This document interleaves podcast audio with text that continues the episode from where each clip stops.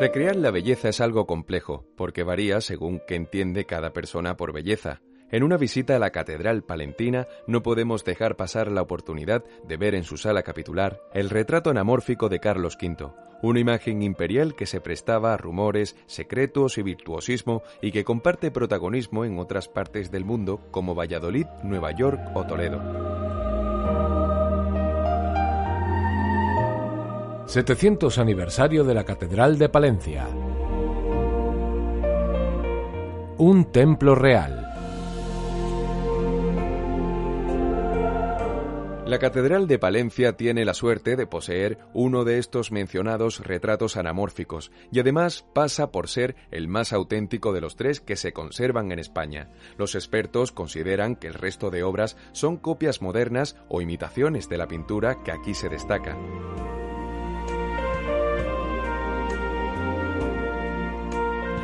La anamorfosis es una técnica de perspectiva que se utiliza en pinturas para distorsionar la imagen del sujeto de manera que cuando se ve desde un ángulo especial o se refleja en un espejo curvo, la distorsión desaparece y se ve la imagen normalmente. Esta técnica fue desarrollada en el siglo XIV y XV y se consideraba una demostración de habilidad técnica. Se utilizaba con frecuencia en los manuales de dibujo del siglo XVI y XVII. A través del claustro de la catedral se accede a su sala capitular, donde está el mencionado cuadro. Si posamos la vista en la carátula superior podemos leer Mirum Natura et Artis, maravilla de la naturaleza y el arte. Y es que lo dionisiaco es realmente bello, una dicotomía que ya proponía el filósofo Nietzsche sobre su interpretación de las figuras griegas de Apolo y Dioniso, y su significado, proyectada sobre el mundo de las artes. Para muchos, hoy en día, este tipo de pintura sería considerada como una caricatura. Sin embargo, está comprobado que el paso del tiempo, la conservación de la obra y los secretos que esconde la realzan con un anhelo de profundo atractivo y misterio.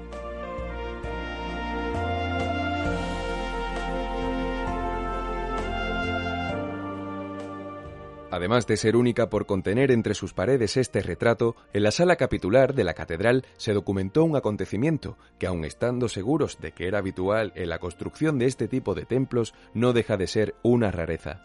En su construcción se produjo un accidente que causó la muerte de cinco trabajadores, una tragedia que quedó documentada en los archivos de la catedral, convirtiéndose en algo único, pues en ningún templo de estas características se ha encontrado un documento similar.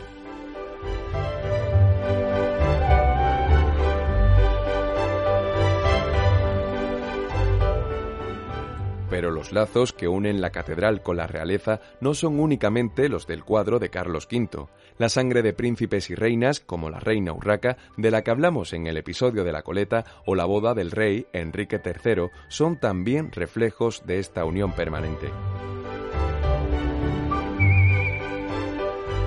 En otro episodio ya contamos cómo se cambió, incluso el nombre, a una de las puertas de la catedral, tras esa mencionada boda de Enrique III.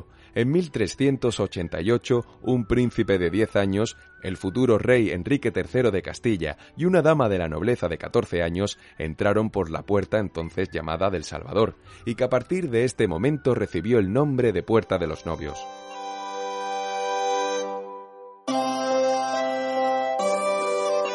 Otro acontecimiento clave, la proclamación del Principado de Asturias, y es que, aunque hoy suene raro, estas gaitas en territorios castellanos, aquí se proclamó el primer príncipe de Asturias. Fue en Palencia, en la reunión de las Cortes celebradas el 17 de septiembre de 1388, donde se instauró, por primera vez en Castilla, el título de príncipe de Asturias, como heredero de la corona de Castilla.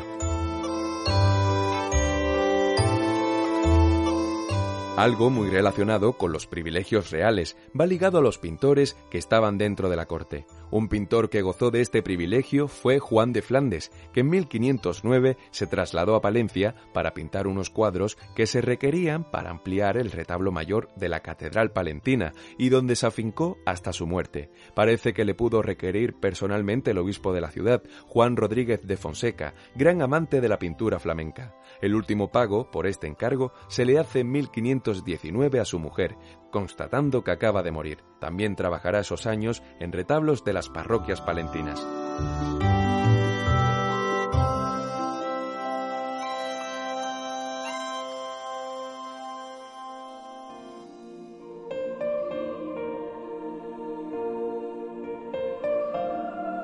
Monarcas y pintores de estos, o el curioso retrato anamórfico de Carlos V. Tantas historias como elementos convergen en esta colosal obra que supone la Catedral de Palencia, donde 700 años dan para muchos reyes, reinas y momentos reales.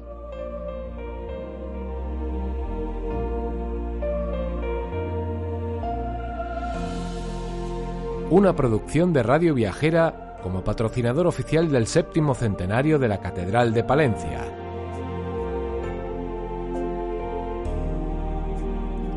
Guión Manuel Copano. Producción Óscar Gómez. Producción ejecutiva Ricardo Domine.